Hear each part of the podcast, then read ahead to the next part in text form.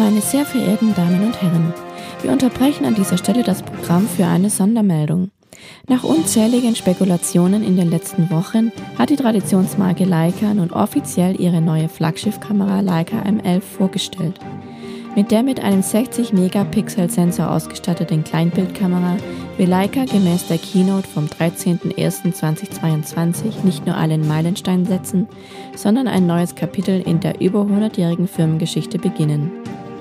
Über 8300 Euro im Verkauf angesetzte Kamera besitzt zwar keinen Autofokus, bietet aber mit ihrer Messsuchertechnik eine herausstechende Exklusivität am weltweiten Kameramarkt.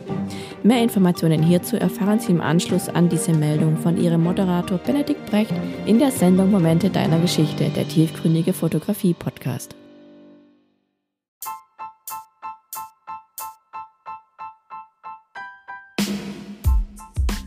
Moin und herzlich willkommen zu Momente deiner Geschichte dem tiefgründigen Fotografie-Podcast. Ich bin der Ben und in diesem Podcast möchte ich meine Gedanken rund um die Fotografie mit dir teilen. Ich wünsche dir ganz, ganz viel Spaß beim Zuhören. Einen wunderschönen guten Tag wünsche ich dir.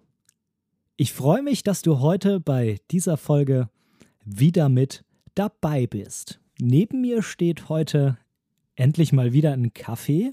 Es ist äh, Sonntag, der 16. Januar, 16.20 Uhr. Ich habe mir extra einen relativ kleinen Kaffee gemacht, sonst kann ich vermutlich später wieder nicht schlafen. Aber ich hatte heute einfach unheimlich Bock zu dieser Aufnahme ein Käffchen zu trinken. Denn wir zwei haben ein ganz, ganz aktuelles, spannendes Thema zu besprechen heute. Bevor wir uns aber auf die Firma Leica stürzen, an dieser Stelle erst nochmal einige Kommentare und iTunes bzw. Apple Podcast Rezensionen in der Community Lounge.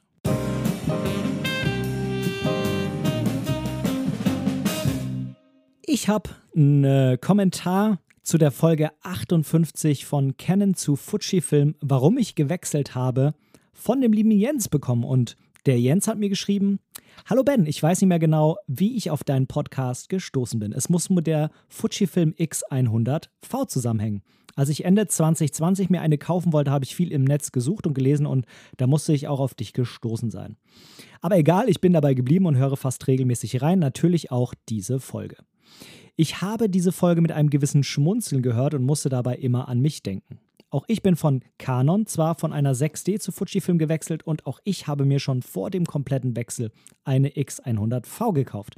Deine und meine Beweggründe ähneln sich doch stark. Wenn es dich interessiert, gibt es auf meiner Website einen Artikel über Fotoausrüstung, speziell der Teil, wo die X100V ins Spiel kommt. Könnte dich interessieren. Dann hat er noch den Link zu seiner Website gepostet, den gebe ich dir an dieser Stelle auf jeden Fall auch mal mit. Lohnt sich wirklich reinzuschauen. www.ichbinfotografieren.de slash equipment. Ich packe dir diese Website, diesen Link natürlich auch hier in die Show Notes rein. Und Jens schreibt weiter, viel Spaß und mach weiter so. Immer gerne dabei. Viele Grüße, Jens. Vielen Dank für deine Nachricht, lieber Jens. Ähm, ich stand damals, äh, als ich mich für die EOS R entschieden habe, tatsächlich vor der Entscheidung, ob ich mir eine 6D Mark II oder eine EOS R hole und hatte mich dann für die EOS R entschieden. Ich denke mal, bei dir war es eine 6D, weil das äh, zeitlich einfach weiter zurücklag als meine Entscheidung. Von daher, auch da waren wir auf einem sehr, sehr ähnlichen Pfad. Und ähm, genau, jetzt sind wir eben beide bei Fujifilm und ich denke doch, dass wir sehr glücklich mit dieser Entscheidung beide sind. Vielen Dank für die Nachricht, lieber Jens. Und ich habe noch eine zweite Nachricht. Ähm, das war eine sehr kurze, knackige Nachricht, äh, die mich aber auch sehr gefreut hat, von Stefan. Und Stefan hat mir geschrieben: Hallo Herr Precht, ich möchte Ihnen gerne ein Lob mit einer Bitte aussprechen. Machen Sie Ihren tollen Podcast-Kanal bitte so weiter. Er entführt einen beim Spazierengehen in eine andere Welt. Die der Fotografie. Mit freundlichen Grüßen, Stefan Bayer. Ja, lieber Stefan, in äh, meiner Antwort, ähm, ja, habe ich dich ja schon geduzt. Ich bin da ja, na, sagen wir mal, etwas norddeutsch geprägt und ähm, von daher, lieber Stefan, äh, vielen Dank für deine Nachricht und viel Spaß beim weiteren Zuhören von meinem Podcast. Ähm, sehr, sehr gerne auch beim Spazierengehen im Wald. Ich gehe auch sehr gerne im Wald spazieren und ich weiß, wenn man sich da entscheidet, einen Podcast auf die Ohren zu machen, dann muss er einen wirklich sehr interessieren und äh, einen auch in gewisser Weise einfach runterbringen. Sonst hat er äh, im Ohr im Wald irgendwie nichts zu suchen. Das ist sonst total konträr zu der Situation. Und äh, vielen Dank für das Lob. und dann springen wir noch in Apple Podcasts. Auch da habe ich drei neue Rezensionen bekommen. Und zwar hat mir der Spannbro geschrieben. Sehr angenehmer Podcast, flüssig gesprochen, finde es interessant, die Sichtweisen und Gedanken von jemandem zu hören, der nicht hauptberuflich fotografiert und kann diese auch sehr gut nachvollziehen. Vielen Dank, lieber Spannpro. Wo ich das gerade so vorlese, weiß ich gar nicht mehr, ob ich das schon in der letzten Folge vorgelesen habe. Falls ja, da bist du jetzt eben zweimal vorgekommen.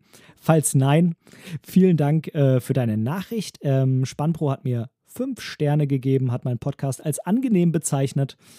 Ähm, vielen lieben Dank für diese Nachricht oder für diese Bewertung. Ich freue mich sehr, wenn ich dir mit meinen Sichtweisen und Gedanken weiterhelfen kann. Dann hat mir der Hashtag Copter geschrieben. Er hat mir auch fünf Sterne gegeben und hat äh, geschrieben, sehr inspirierend, Podcast wirkt sehr authentisch und liebevoll, holt mich mit, dem Themen, holt mich mit den Themen Fuji, Schweden und natürlich tiefgründigen Themen sehr ab. Angenehm gesprochen und wirkt sehr professionell produziert. Die Struktur mit den Newsblog und anderen Kurzinfos zwischendurch finde ich sehr angenehm. Vielen Dank, lieber Hashtag Copter, für diese Nachricht. Und äh, dann hat mir noch der Mucki 910 geschrieben. Das, was er mir schreibt, geht so ein bisschen konträr zu dieser ähm, Rezension von eben. Und äh, wie du schon merkst, habe ich jetzt diese Community Lounge auch mal an den Anfang der Folge gepackt, um mal auf den Mucki 910 beziehungsweise seine großen Wünsche, die er da formuliert hat, etwas einzugehen. Ähm, aber ich lese erstmal vor, was Mucki 910 geschrieben hat. Mucki schreibt, ja, okay, aber etwas unstrukturiert. Ich habe das erste Mal in die Folge 57 50 mm reingehört. Ich war sehr interessiert, was du zu 50 mm sagst und was das Objektiv für dich bedeutet. Leider finde ich, dass du mit der Hauptthematik anfängst und dann wieder Rezensionen vorliest, um dann wieder in die Thematik zu gehen. Für mich ist das zu durcheinander und nicht auf den Punkt gebracht. In der Folge hattest du von einem Zuhörer ebenfalls diesen Tipp bekommen, welchen ich eindeutig unterstreiche. Ja, danke für deine ähm, konstruktive Kritik, Mucki. Ähm, ich muss mal kurz überlegen, was mir in dieser Folge jemand geschrieben hat. Ich glaube, mir hatte jemand geschrieben, dass ich es manchmal nicht so ganz auf den Punkt bringe. Ich glaube, dass es nicht das gleiche ist wie ähm, die äh, Reihenfolge, die jetzt du, lieber Mucki 910, hier ansprichst. Das ist mir jetzt noch nicht so ganz klar. Äh, ich lese das hier jetzt anders raus. Aber nichtsdestotrotz nehme ich die äh, konstruktive Kritik hier sehr, sehr gerne an. Mich würde jetzt mal interessieren, du, lieber Hörer, wie findest du es denn besser? Denn ähm, mir persönlich ist es natürlich völlig egal, wie ich das mache. Mir ist es wichtig, dass du sagst, so wie es da kommt, ist für dich praktisch und da kannst du was damit anfangen und äh, dich bringt das nicht aus dem Thema raus oder dich lockert das zwischendrin so ein bisschen auf. Das ähm, muss selbstverständlich du wissen. Von daher würde ich mich freuen, wenn auch du mir jetzt eine Nachricht schickst und mir sagst, was dir denn besser gefällt. Soll ich das immer an den Anfang packen? Soll ich das ans Ende packen? Soll ich thematisch beim Newsblog nur Dinge bringen, die irgendwie zu der Sendung passen und dann kann man die zwischendrin bringen? Das würde mich wirklich mal interessieren, wie es dir wirklich gefällt und äh, je nachdem, wie viele sich jetzt bei mir melden, kann ich auch so ein bisschen besseres Bild davon bekommen, was jetzt wirklich hm, besser passt und was so ein bisschen gewünscht ist. Denn ähm, wie gesagt, das, was jetzt zum Beispiel der Hashtag Copter mir geschrieben hat, er hat mir ja geschrieben, dass die Kurzinfos und der Newsblog zwischendurch, dass er das sehr angenehm findet und der Mucki 910 ist da gar nicht der Meinung. Mich würde interessieren, was denn so die breite Masse der Hörer besser findet und äh, darauf kann ich dann quasi meine Entscheidung bauen. Ähm, mich würde es auf jeden Fall freuen, lieber Mucki 910, wenn du deine 2-Sterne-Bewertung nochmal ein bisschen aufpimpst ähm, ich gebe mir ja Mühe. Jetzt ist es ja zum Beispiel am Anfang. Ähm, aber ja, mich würde es mal sehr, sehr interessieren, was denn die anderen Hörer so sagen. Und das soll es an der Stelle mit dem Newsblog gewesen sein. Und jetzt gehen wir rein ins Hauptthema 8350 Euro für eine Kamera ohne Autofokus. Eine ganzheitliche Betrachtung der Leica M11. Oh Mann, was für ein verdammt langer Titel.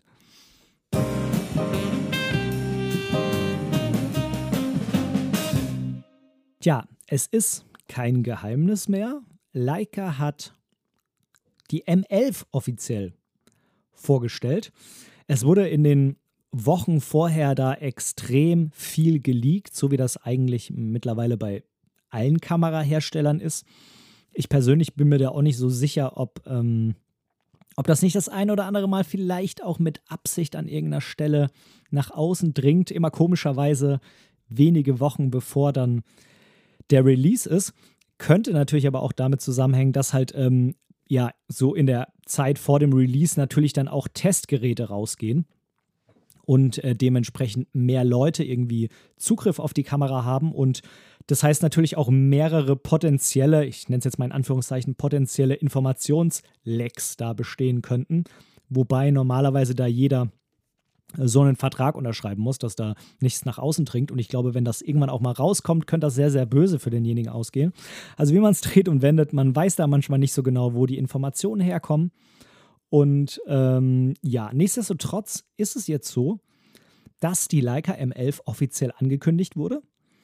In einer Keynote, äh, also im Video, was ähm, in den äh, Leica Headquarters in Wetzlar gedreht wurde, zumindest zum Großteil. Es wurde aber auch teilweise an der einen oder anderen Stelle gedreht. Ähm, ich finde es eigentlich ganz spannend. Man kann sich äh, mal anschauen. Was mir ganz gut gefällt, ist, ähm, immer wenn es so einen Schnitt gibt, wird äh, die Leica M11 quasi irgendwo abgelegt und ähm, der, der dann quasi irgendwas erzählt oder vorträgt, nimmt die dann vom Tisch, da wo jetzt er gerade ist. Das finde ich eigentlich ganz gut gelöst. Ähm, aber ja, ist jetzt ähm, von der Bildqualität her und so weiter sehr, sehr hochwertig produziert. Tja, vom Inhalt mh, hm, merkt man, dass die Leute da vor der Kamera nicht so oft und stets und ständig vor der Kamera stehen und Englisch sprechen. Das war vielleicht nicht ganz so gut. Nichtsdestotrotz ähm, finde ich die Kamera sehr, sehr interessant. Und ich möchte in dieser Podcast-Folge nicht nur über die Kamera mit ihren Specs und so weiter sprechen. Du weißt ja, das gehört zwar irgendwie dazu, aber ist jetzt eigentlich nicht so mein Ding, dass ich mich da jetzt irgendwo hinsetze und ähm, Testbilder mache und da bis aufs letzte Pixel ranzoome. Ganz abgesehen davon, ich habe die Kamera ja noch gar nicht. Also ich habe die Kamera weder hm, in der Hand gehabt, äh, noch länger damit fotografiert oder sie äh, live gesehen. Ähm, von daher kann ich da ja auch gar nicht irgendwie von Erfahrungen sprechen, was ich normalerweise tue, ähm, in einem deutlich größeren Teil als über die Specs. Ähm, also habe ich mir gedacht, tja, was mache ich denn jetzt vielleicht stattdessen? Was könnte denn interessant sein? Und ich finde es sehr interessant, wenn man sich mal die Frage stellt, wie kommt es denn überhaupt zu einem Preis von 8.350 Euro für eine Kamera, die salopp gesagt noch nicht mal Autofokus hat, um es jetzt mal quasi möglichst negativ und böse auszudrücken. Also warum kostet diese Kamera so viel Geld? Ist das einfach nur ein Luxusgut, wo man sagt, naja, wir verlangen halt einfach so viel Geld, weil es Käufer gibt, die so viel bezahlen? Oder gibt es vielleicht tatsächlich noch den ein oder anderen Grund mehr, dass diese Kamera so viel kostet? Das möchte ich heute mal so ein bisschen mit dir auseinander klabüstern. Kurz vielleicht, bevor wir auf die Leica M11 als Kamera eingehen, so ein bisschen, wie ist es jetzt zu dieser Kamera gekommen? Was war da vorher da? Ich will jetzt nicht die ganze Geschichte von Leica nochmal wiederholen. Wenn du da ein bisschen tiefer einsteigen willst, ich packe dir einen Link zu einer Podcast-Folge von mir, die ist schon ein bisschen länger her. Da habe ich in einem zweiteiligen Interview mit Matthias Jetrusik, aka Die Schaufel, ganz, ganz viel über die Marke Leica gesprochen, wie sie entstanden ist, ähm, was so die Faszination davon irgendwie auch ausmacht, denn er selbst ist Leica-Shooter. Ähm, aber jetzt möchte ich mal so ein bisschen auf die direkten Vorgänger der M11 eingehen. Der direkte Vorgänger der M11, und da nehmen wir jetzt einfach mal das Basisprodukt sozusagen, war die M10. Und die M10, die gab es 2017, ähm, 24 Megapixel und hatte damals eine Verschlusszeit von maximal ein Viertausendstel. 24 Megapixel reicht, würde ich mal behaupten, für die meisten Fotografen aus. Außer man will mega groß drucken oder man will sehr oft sehr stark zuschneiden. Aber eine 1 Viertausendstel, das war für viele schon nicht so geil, gerade weil man ja bei Leica oft mit diesen wirklich hervorragenden Linsen offenblendig fotografiert. Und das natürlich gerade mittags dann extrem doof, wenn man da mit einer Viertausendstel sozusagen gegeißelt ist und müsste dann irgendwie einen ND-Filter drauf schnallen oder sonstiges. Und äh, ich weiß, das hat viele, viele gestört. Das wurde bis, also meines Wissens wurde das bis jetzt auch nicht geändert mit der 1 Viertausendstel. Was aber geändert wurde, war 2018, ein Jahr später mit der M10 P. Leica macht das ja oft so, dass sie äh, dann nochmal eine P-Version rausbringt.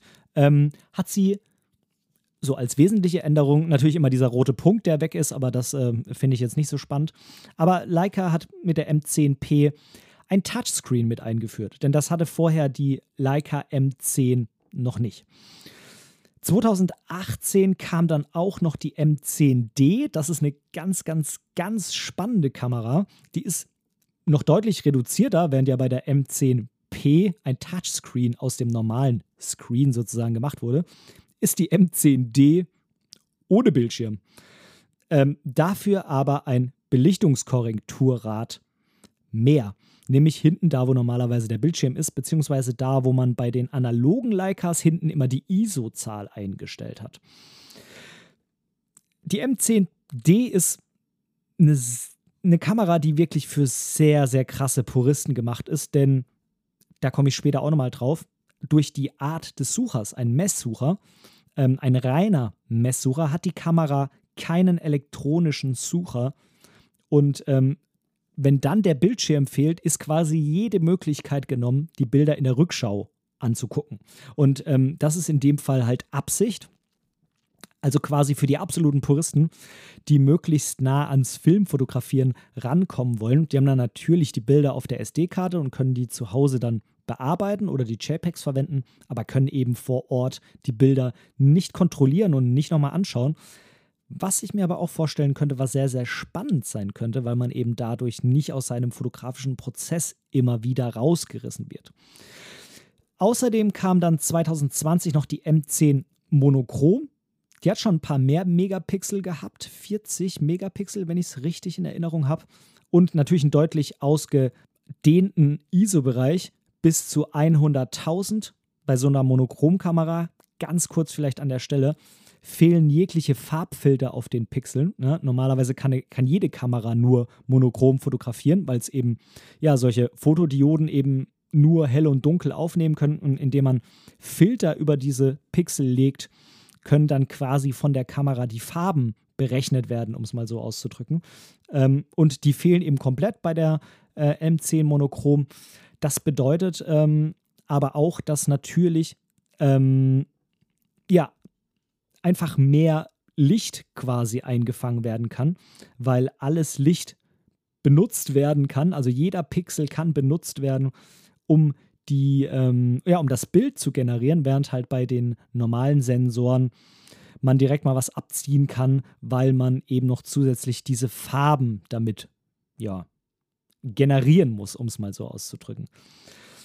2020 kam dann die M10R und das ist jetzt quasi der absolut direkte, direkte Vorgänger der M11. Die M10 ist ja quasi so das Basisprodukt als Vorgänger, die M10R eine konsequente Weiterentwicklung der M10, aber eben noch keine M11.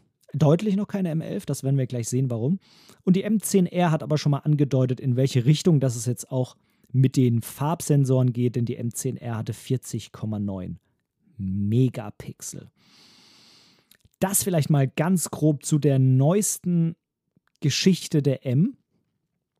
Und jetzt ist es eben so, dass Leica die M11 angekündigt hat. Diese Leica M11 soll ab sofort verfügbar sein. Ich habe mal auf der einen oder anderen Seite nachgeguckt. Sofort gibt es sie noch nicht. Irgendwann in den nächsten Wochen anscheinend. Und ähm, was hat die Leica M11? Was sind die Specs der Leica M11? Ich finde, es ist schon das eine oder andere Interessante an der Leica M11 dabei, aber ob es einen wirklich so vom Hocker reißt, das schauen wir uns danach an. Ich erkläre dir erstmal kurz, was da drin ist. Also in dieser Leica M11 ist jetzt nunmehr ein 60 Megapixel Sensor drin, also nochmal 20 mehr als bei der M10R. Und das Spannende dabei ist, dass es eine sogenannte Triple Resolution Technik ist. Was bedeutet das? Ich kenne das aus keiner anderen Kamera. Also es scheint tatsächlich eine komplett neue Idee zu sein, obwohl sie eigentlich total logisch ist. Leica gibt dem Fotografen die Möglichkeit, mit drei verschiedenen Auflösungen zu fotografieren. Ich meine, es waren 60 auf jeden Fall, dann ich glaube 38 oder 36 und dann 18. Das kann man quasi umstellen. Äh, die RAWs kommen dann auch nur in der jeweiligen Auflösung raus. Das Spannende dabei ist aber jetzt natürlich nicht nur, dass die Dateien kleiner werden. Ähm, das kann ein Vorteil sein, wenn man bewusst die, die ähm, Megapixel-Anzahl runterschraubt. Aber der Vorteil an der Sache ist, dass Leica mit einem neu entwickelten Algorithmus, wenn man diese Auflösung runterstellt, quasi die Pixel zusammenfassen kann und ähm, damit dann ein Pixel neu berechnet und damit angeblich in Lowlight deutlich besser damit zurechtkommt, das Rauschen möglichst klein zu halten. Das finde ich eine sehr, sehr interessante Sache und äh, würde natürlich diese Leica trotz der hohen Megapixelanzahl auch noch bei Lowlight sehr interessant und spannend machen. Was hat die Kamera noch? Die Kamera kann, und das ist äh, jetzt schon eines äh, der Dinge, wo man als jemand, der jetzt auf die Specs schaut, schon mal mit den Augen rollt, 4,5 Bilder pro Sekunde für 8.350 Euro und hat keinen Autofokus. Was hat die Leica stattdessen? Die Leica hat einen sogenannten Messsucher oder auf Englisch Rangefinder. Leica war in der Geschichte nicht die einzige Firma, die das hatte. Das gab es auch in der ein oder anderen Kamera eines anderen Herstellers. Ich weiß es zum Beispiel, dass es bei Canon so war. Da gibt es auch Messsucherkameras. Ähm, aber Leica ist meines Wissens die einzige Marke, die das heutzutage noch neu in Produkte einbaut. So ein Messsucher mh, mm, ist im Endeffekt nichts anderes als ganz salopp gesagt eine Glasscheibe, durch die man durchschaut. Also es wird nichts am Bild verändert, egal was für ein Objektiv das man drauf hat. Ne? Während man ja bei einer Spiegelreflex quasi über einen Spiegel durch das Objektiv geschaut hat und bei einer spiegellosen Kamera ähm, quasi einen kleinen Bildschirm in dem Sucher drin hat und da das fertige Bild sogar schon fertig belichtet sieht, guckt man bei einer Leica sozusagen durch ein Glasfenster. In dem Glasfenster wird ein kleiner Leuchtrahmen eingeblendet, also was heißt klein? Ein Leuchtrahmen, je nachdem, was man für ein Objektiv drauf hat. Ist irgendwie auch schon logisch, dass man dann da ein bisschen eingeschränkter ist. Je länger die Brennweite, desto kleiner wird der Leuchtrahmen, weil ja man quasi immer das Bild so sieht, wie man es eben von der Kamera aus im Standpunkt sieht. Man sieht immer den Bildausschnitt den man genau sieht, wie wenn man auch einfach mh, mm, die Hände zu einem Viereck formen würde. Ne? Da ändert sich ja nichts, wenn man das äh, von seinem Standpunkt aus macht und da durchguckt. Und in der Mitte davon ist ein kleines Fenster und äh, die Kamera selbst hat quasi zwei Bilder, die sie einfängt. Einmal durch, diesen, durch diese Glasscheibe, das normale Bild, was du siehst, wenn du da durchguckst. Zum anderen hat sie aber auch nochmal von einer versetzten Position von der Kamera nochmal ein Bild. Und die beiden Bilder legt sie in der Mitte in diesem kleinen Feld quasi übereinander. Und dann musst du so lange mit dem Objektiv die Schärfe verändern, bis diese beiden Bilder passgenau übereinander liegen. Und dann ist da scharf, wo du eben mit diesem kleinen Kästchen in der Mitte mit deiner Kamera hinzeigst. Diese Technik ist was ganz Besonderes, hat aber den Nachteil, dass ein Autofokus damit nicht mehr möglich ist. Hm, man kann natürlich über den Bildschirm fotografieren, außer bei der M10D, das habe ich dir ja vorhin schon mal erzählt, die hat ja kein Display, man, aber jetzt zum Beispiel bei der M11 kann man über den Bildschirm fotografieren.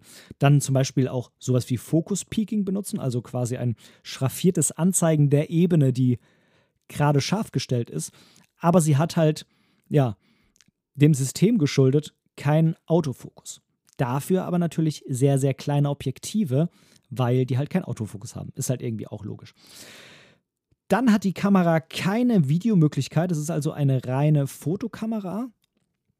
hat eine ISO-Zahl von 64 bis 50.000 und 64 ist wohl auch die Basis-ISO. Äh, die Basis-ISO ist nicht immer die niedrigste ISO, aber wenn ich es richtig verstanden habe, ist die 64 hier die Basis-ISO, also die ISO, mit der die Kamera am besten mit Rauschen zurechtkommt. Hat einen elektronischen Verschluss, mit dem man jetzt bis zu einer Sechzehntausendstel Sekunde belichten kann. Ich habe es vorhin schon angesprochen, das wird sehr, sehr viele Leica-Fans freuen. Und was ich mich die ganze Zeit gefragt habe, warum das eigentlich keine andere Kamera hat, einen internen Speicher von 64 Gigabyte. Ob man den nur auch nutzen kann oder auch als Backup-Möglichkeit, weil sie keinen zweiten Speicherkartenschacht hat, weiß ich nicht. Ich finde es aber sehr praktisch, weil wer kennt es nicht, Speicherkarte ist dabei und voll oder Speicherkarte wurde vergessen reinzustecken und liegt zu Hause. Von daher finde ich das eine ganz, ganz gute Möglichkeit. Ich meine, die Ricoh GR3 hat sowas auch, aber auf jeden Fall einen deutlich kleineren Speicher. Dann gibt es jetzt die Möglichkeit, eine Mehrfeldmessung auch beim Fotografieren über den Messsucher einzustellen. Dazu muss jetzt der Verschluss quasi dann für diese Möglichkeit dauerhaft auf sein, sonst geht das nicht. Und um das dann aber auch so wieder so ein bisschen auszugleichen, ähm, einen deutlich größeren Akku von 1800 mAh, der von der Systematik her sehr an das ähm, Leica SL Kamerasystem erinnert, während man ja bei der Leica M10 und ihren Ablegern immer noch die Bodenplatte abschrauben musste, um dann Akku und Speicherkarte zu entnehmen, quasi als Hommage an die analogen Leicas, wo man das machte, um dann unten den Film einzuspannen, ähm, hat sich jetzt Leica entschieden, da unten ein einen Akku einzubauen, den man quasi mit einem Hebel lösen kann. Dann steckt er aber immer noch fest, aber ist schon locker. Da muss man einmal drauf tippen und dann kann man den rausnehmen.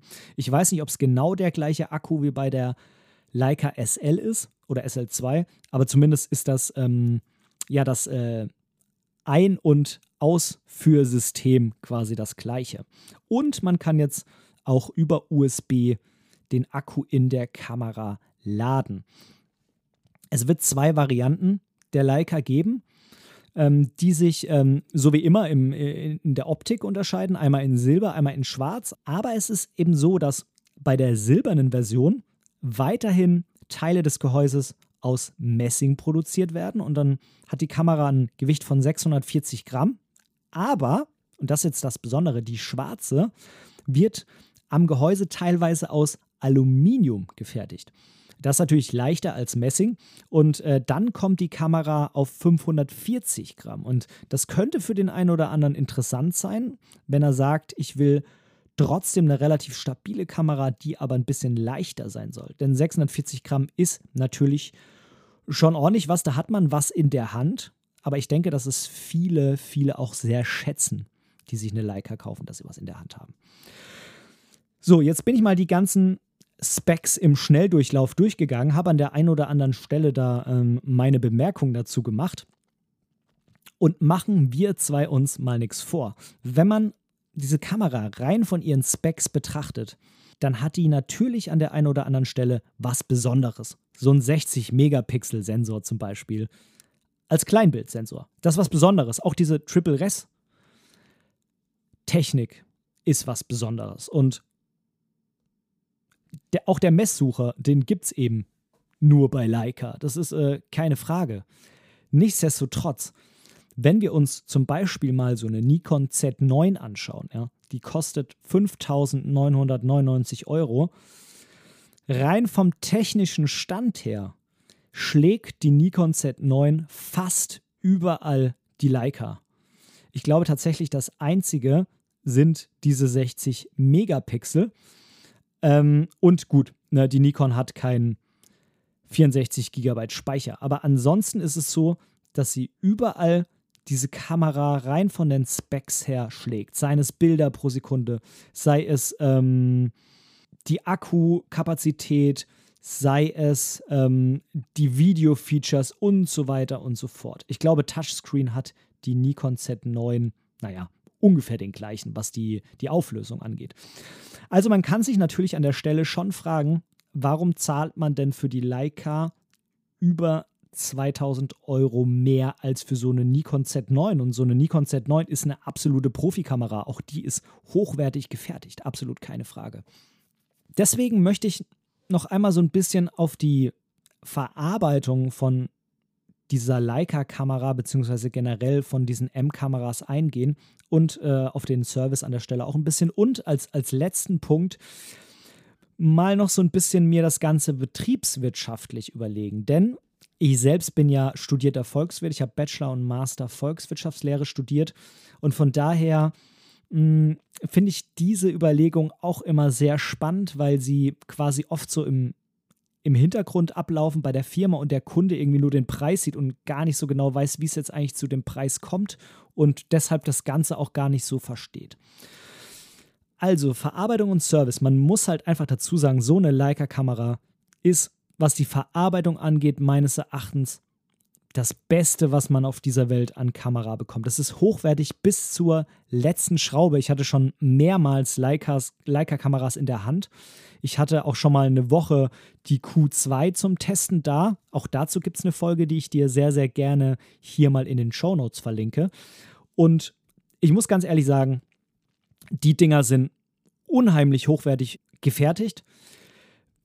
Am Ende werden die Leica-Kameras von Hand zusammengebaut. Also die Einzelteile natürlich nicht. Kein Mensch lötet so einen Chip zusammen. Aber die werden in der End zusammen, ja, in der Endfertigung sozusagen werden die zusammengebaut. Das muss man sich einfach mal bewusst machen. Die werden danach noch getestet ähm, und so weiter und so fort. Also was die Verarbeitung und Qualität angeht, absolut Weltspitze, auch wenn ich mit meinen Fujis hier sehr, sehr zufrieden bin. Das ist einfach nochmal eine andere Liga. Dann ist es natürlich auch so, dass gerade bei der M-Kamera Objektive bis äh, zu, der, zu dem Beginn der, äh, der normalen M-Objektive, vorher gab es Schraubobjektive bei Leica, aber auch die sind in gewisser Weise kompatibel. Nicht einfach so, aber es geht aber die normalen M-Objektive mit, ähm, mit dem ganz normalen Bajonettverschluss, die sind kompatibel bis zum ersten Objektiv dieser Reihe. Und das ist natürlich eine Sache, das findet man bei keinem anderen Kamerahersteller. Selbst Canon ist jetzt mittlerweile beim dritten Bajonett angekommen. Na, erst war das ja FD, dann war das EF und EFS, jetzt ist es RF und wer weiß, vielleicht bald RFS. Parallel dazu läuft jetzt die ganze Zeit schon der, das M-Bajonett, wo eben APS-C spiegellos läuft. Also von daher, da ist die ganze Zeit schon das Gleiche. Wie es jetzt bei Fuji ist, weiß ich ehrlich gesagt gar nicht. Da ich ja noch vor nicht gar nicht so langer Zeit auf Fuji umgestiegen bin, habe ich mich mit den analogen Fujis noch nicht beschäftigt. Bin mir aber ziemlich sicher, dass zumindest das analoge und das digitale Bajonett bei Fuji sich unterscheiden.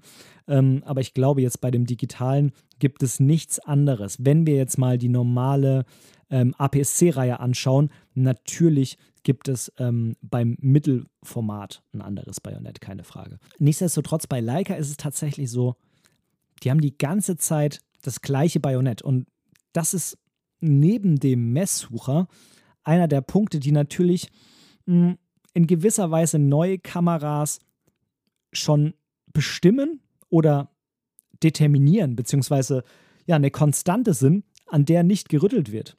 Natürlich kann man an dem Messsucher noch ganz kleine Dinge ändern oder so. Das ist prinzipiell kein Problem. Aber es ist halt so, dass diese beiden Faktoren so gesetzt sind bei den M-Kameras. Punkt. Und wenn Leica irgendwelche Veränderungen vornehmen will, dann muss das immer darauf abgestimmt sein. Und das Gehäuse, wenn das zum Beispiel nicht größer werden darf, ist ein gewisser Platz durch den Messsucher halt schon weg.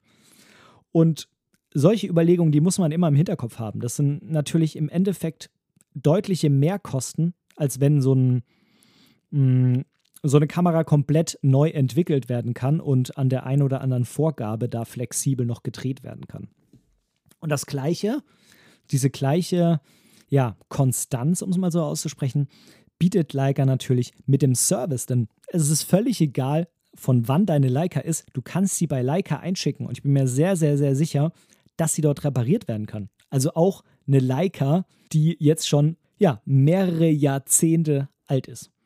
Und das hast du bei anderen Kameras eben zum Beispiel auch nicht. Also wenn ich mir überlege, ich habe hier eine Canon FT-BQL rumliegen. Das ist eine analoge Filmkamera von Canon. Wenn ich die zu Canon schicke, fragen die mich wahrscheinlich, wo ich das Ding her habe und was das für eine Kamera ist. also es mag vielleicht noch irgendwo in irgendeinem Canon-Gebäude vielleicht so eine im Schaukasten stehen, aber die werden die mir nicht mehr reparieren. Da werde ich irgendwo anders hingehen müssen. Und das ist halt bei Leica nicht so. Da hat man halt einen Service, das Leica-Leben lang, um es mal so auszudrücken. Und die Geräte werden ja bekanntlich auch sehr, sehr, sehr alt, weil, um wieder auf den ersten Punkt zurückzukommen, sehr hochwertig bis zur letzten Schraube. Und das ist natürlich auch klar, wenn man so viel Geld für so eine Kamera ausgibt, dann gibt man die auch eher mal zur Reparatur, als dass man sie wegwirft. Also eine gewisse Nachhaltigkeit kann man da vermutlich wohl auch noch mh, mm, mit ansetzen. Denn ganz ehrlich, wenn ich hier mir eine Kamera kaufe für, sagen wir mal, 1500 Euro und nach fünf, sechs Jahren ist die futsch, dann regt mich das übelst auf. Naja, das sage ich so nicht, weil futsch klingt so nach Futschi. Nee. ich glaube, ich werde es mit Absicht nicht rausschneiden.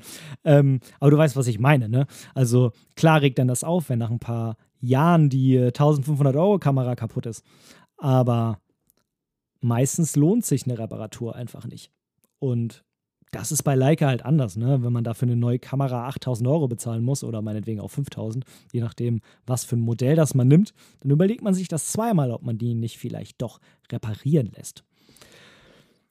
So, jetzt ähm, mal noch die betriebswirtschaftliche Betrachtungsweise. Da freue ich mich jetzt natürlich ganz besonders drauf. Also, so ein Messsucher hat unheimlich viele mechanische Teile. Das ist ein sehr mechanisches System mit X Schrauben, Federn, bla bla bla bla bla bla bla. Und das ist natürlich teuer. Also mir ist keine andere Kameramarke bekannt, die heutzutage noch Messsucher baut. Und von daher ist es aufwendig. Es gibt quasi dann auch keinen Markt für die Teile und keinen Markt für die Maschinen und so weiter und so fort. Von daher kostet Geld.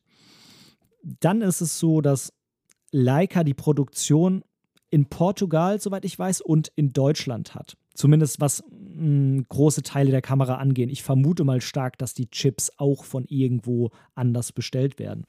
Nichtsdestotrotz ist es so, in Portugal, ja, Portugal gehört auch zur EU und vor allem in Deutschland natürlich, sind die Kosten, vor allem die Lohnkosten, extrem, extrem hoch. Ja, auch die Mietkosten, die Stromkosten und so weiter und so fort, aber der determinierende Faktor ist ganz klar in Deutschland die Lohnkosten. Und das muss man sich halt immer bewusst sein. Ne? Wenn man will, dass die von extrem gut ausgebildeten Personal zusammengebaut werden, die Dinger. Und ähm, wenn man will, dass dieses Personal eben auch gut und ich wage jetzt mal die Behauptung einigermaßen fair und äh, woanders vielleicht nicht ganz so fair produziert werden, dann kostet das halt Geld. Darüber muss man sich im Klaren sein. Ähm, Dafür bekommt man aber auch was extrem Hochwertiges. Es ist ja nicht so, dass das Geld irgendwie verpufft und ich denke, es ist natürlich auch einfach ja, eine, eine ideologische Sache. Es ist vielleicht so ein bisschen wie, wenn man Fairtrade kauft. Damit will ich jetzt nicht sagen, dass die anderen Kamerahersteller ihre Kameras unter total unfairen Verhältnissen produzieren. Ähm, so wie es eben bei normalen Lebensmitteln auch nicht ist. Nichtsdestotrotz ist es so, wenn man sich entscheidet, Fairtrade zu kaufen, dann ist das eben garantiert, dass es äh, ähm, eben fair gehandelt ist und äh, die Menschen fair bezahlt werden. Und das heißt prinzipiell eben noch lange nicht, dass das Produkt am Ende auch besser ist, sondern es geht eben weit darüber hinaus, wenn man Fairtrade kauft. Oft ist es noch Bio und dann ist es vermutlich, aber das will ich, das Fass will ich jetzt an der Stelle nicht aufmachen, ist vermutlich auch von der Qualität besser. Vermutlich, nicht immer. Ähm, aber ne, man, man kauft mehr als nur das Produkt. Es ist mehr als das. Dann einer der allerwichtigsten Punkte, den viele oft nicht sehen. Um mal dir einen ganz, ganz kurzen Ausflug in die, ja, in die Preisberechnung in der Betriebswirtschaftslehre zu geben. Du hast prinzipiell zwei verschiedene Arten von Kosten. Du hast sogenannte variable Kosten und du hast Fixkosten. Und wenn du ein Produkt verkaufst, ist sind die variablen Kosten davon eben das Material für dieses eine Produkt oder aber auch wenn der Arbeiter nach ähm, Stückzahl berechnet, also wenn der Lohn des Arbeiters nach Stückzahl berechnet wird, ist es auch das, was dieses Stück eben kostet. Du hast aber einen riesigen großen Blumenstrauß an sogenannten Fixkosten. Ja, das ist Strom, das ist Miete, das sind Entwicklungskosten, das sind Lohnkosten, nämlich die, die nicht äh, pro Stück quasi bezahlt werden, sondern so wie es heutzutage meistens ist, einfach einen festen Lohn ähm, für den Arbeiter, für den Büroangestellten, ohne Betrachtung, wie viel Stück er jetzt übers Band gejagt hat. Das alles sind Fixkosten. Und diese Fixkosten, die müssen mit einem Umlageschlüssel quasi auf jedes einzelne Teil wieder umgerechnet werden. Und jetzt ist es natürlich ganz klar, wenn so ein Kamerahersteller nur eine extrem geringe Stückzahl an produzierten Kameras hat, und dementsprechend nur eine sehr, sehr geringe Stückzahl weltweit verkauft, dann ist klar, dass von diesen Fixkosten natürlich ein viel, viel größeres Kuchenstück auf die einzelne Kamera kommt, als wenn eine Kameramarke Millionen von dieser Kamera produziert. Und das ist halt ein extrem großer Faktor, den eben viele nicht sehen. Ja, das ist bei vielen, vielen Dingen so, dass wenn sie eben exklusiv sind, wenn sie auch viele nicht haben, also wenn sie nicht viele sich leisten können oder nicht viele haben wollen, dann werden eben wenig produziert und dann ist der Preis hoch und dann wollen es wieder nicht so viele haben oder können nicht so viele sich leisten. Und also es ist irgendwie auch so in gewisser Art und Weise ein Teufelskreis, aber das ist der ganze Hintergrund des Ganzen. Also sehr geringe Stückzahl, sehr exklusiv, deswegen aber auch sehr großer Anteil der Fixkosten. Und Klar, bei anderen Kameramarken ist es auch so. Bei Nikon, klar, da könnte man auch sagen, die Z9, die wird bestimmt jetzt nicht so oft verkauft. Da müsste doch eigentlich noch viel mehr an Fixkosten drauf sein. Aber jetzt ist es halt so, dass Nikon noch andere Sparten hat, ähm, wo sie sehr, sehr viele Kameras verkaufen. Immer noch viel weniger als Canon und Sony oder so. Aber Nikon hat natürlich die Einsteiger, die Mittelklasse-Kameras, wo sie viel, viel mehr verkaufen. Das heißt, Nikon hat da eine Möglichkeit, auch sozusagen die einzelnen Kameralinien quer zu subventionieren, was halt Leica nicht hat, weil halt Leica quasi überall solche Luxusprodukte herstellt und in jeder von ihren Lines sozusagen eine relativ geringe Stückzahl hat. Und dann ist es natürlich auch so, dass Leica unheimlich gutes Marketing hat. Es ist alles hochwertig bei Leica. Und das äh, sind nicht nur die Kameras und äh, die Objektive, das äh, ist wahrscheinlich wieder eine ganz eigene Sendung, jetzt über Leica-Objektive zu sprechen. Man sagt ihnen nach, dass es die besten der Welt sind. Ähm, aber es ist natürlich auch so, dass wenn du irgendwo von Leica einen Flyer siehst, dann ist der einfach extrem hochwertig produziert. Wenn du irgendwo von Leica einen Werbefilm siehst, dann ist der extrem hochwertig produziert. Wenn du siehst, wie viel Leica ähm, Fotografen, YouTuber sponsert und den Kameras zur Verfügung stellt, dann ist das einfach verdammt teuer. Wenn du dir die Leica-Website anschaust, dann ist das einfach verdammt gut gemacht. Und das ist natürlich ein Punkt, das zählt halt alles irgendwo in diese Fixkosten mit rein. Ja, das ist alles extrem hochwertig, auch vom Design her, ich denke, dass tatsächlich, was ja im Moment gerade so ein bisschen in der Schwebe ist, inwieweit da jetzt Leica mit Apple zusammenarbeitet oder auch nicht und was da noch kommt.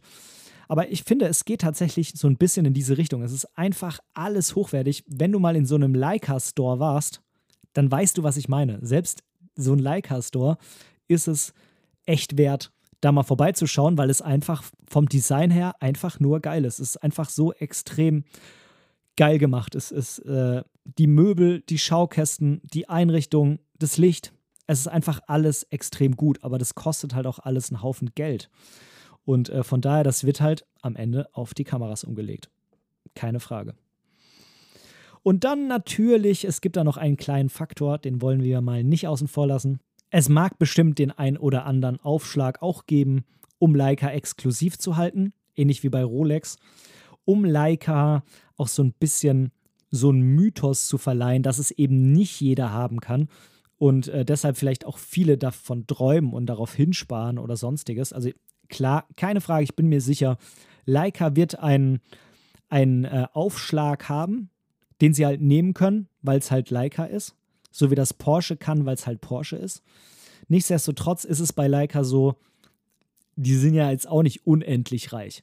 Die hatten sogar vor einigen Jahren noch extrem im Konkurs zu kämpfen. Und von daher, dieser Aufschlag kann nicht so verdammt hoch sein, wie das im ersten Moment erscheint. Und wir haben da äh, nur Multimilliardäre rumsitzen äh, in der oberen Führungsriege von Leica. So ist es natürlich einfach nicht. Ne? Das muss man sich einfach im Klaren sein, dass mit Sicherheit nicht die Hälfte dieser 8000 Euro ähm, einfach mal aus Spaß und äh, Tollerei da aufgeschlagen sind, weil es Leica ist und weil sie das können. Das glaube ich nicht. Wenn es jemand besser weiß äh, und Insider-Informationen hat, äh, gerne sich bei mir melden. Das würde mich sehr interessieren. Ich kann es mir aber beim besten Willen nicht vorstellen. Und dann kommen wir jetzt auch schon zum Fazit. Was ist für mich ganz klar? Für mich ist ganz klar, dass jeder natürlich für sich selbst entscheiden muss, ob er 8350 Euro für so eine Kamera ausgeben kann. Aber selbst wenn er das kann, ist natürlich auch immer die Frage, ob er das will.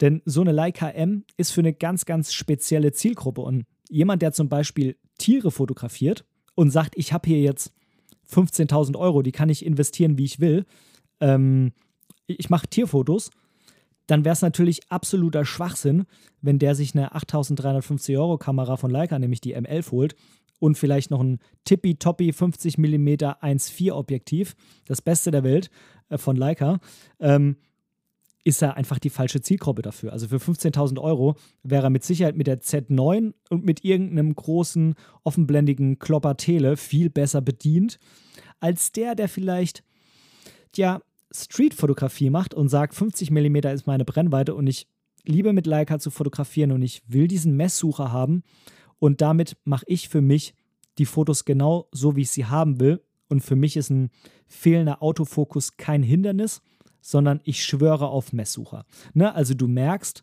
es geht nicht nur darum, um sich leisten können, sondern es geht auch immer darum, um sich es leisten wollen. Das äh, darf man nicht vergessen.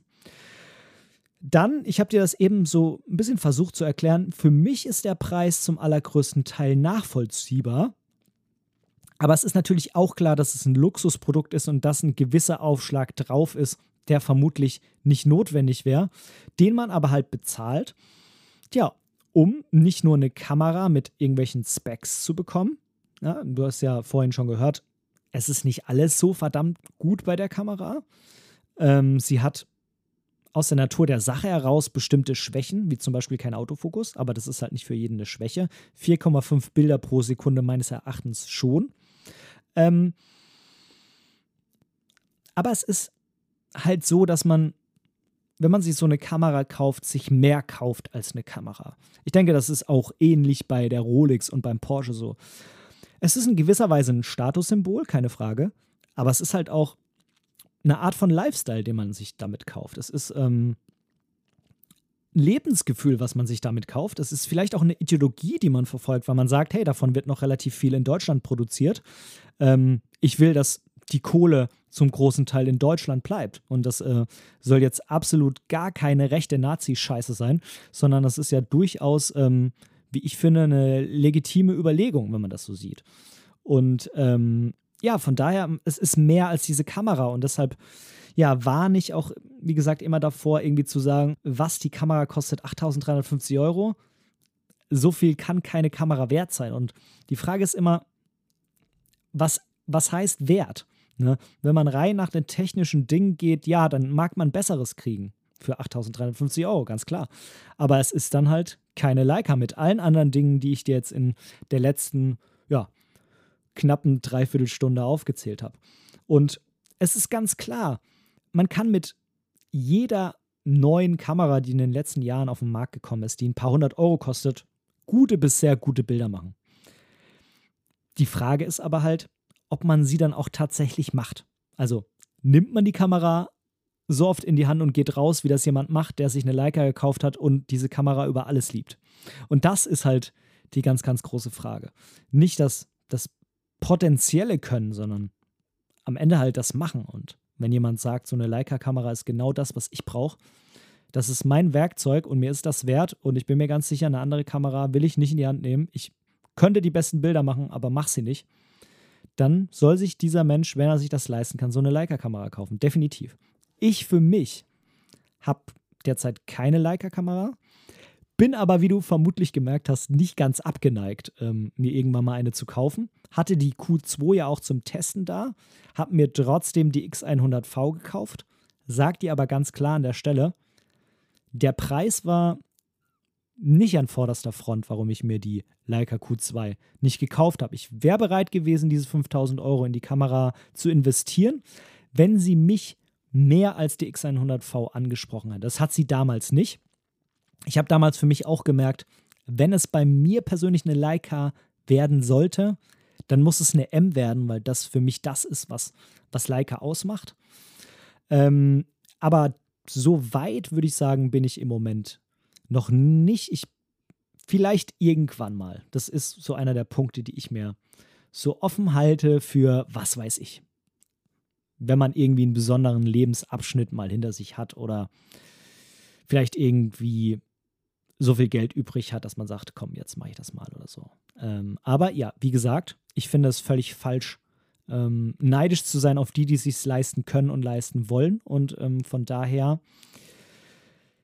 ja, freue ich mich auf die Zukunft. Äh, mal gucken, ob es irgendwann bei mir eine Leica werden wird. So, ich glaube, das reicht an der Stelle jetzt auch wirklich. Ähm, wenn jemand draußen Lust hat, ähm, mal einen kleinen, äh, ein kleines Experiment zu machen und äh, die Folge nochmal anzuhören und jedes Mal, wenn ich das Wort Leica sage, einmal auf den Zähler zu drücken und mir am Ende diese Zahl gibt, dann fände ich das ziemlich lustig und dann veröffentliche ich das in der nächsten oder übernächsten Folge. Vielleicht hat ja jemand die Muße. Äh, ich habe sie nicht, auch wenn ich die Folge jetzt gleich noch schneiden muss.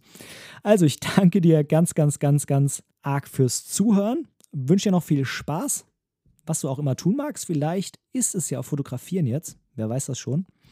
Und dann hören wir uns nächste Woche bei der nächsten Ausgabe von Momente deiner Geschichte, dem tiefgründigen Fotografie-Podcast. Ich wünsche dir noch viel Spaß. Bis dann. Dein Ben. Tschüss.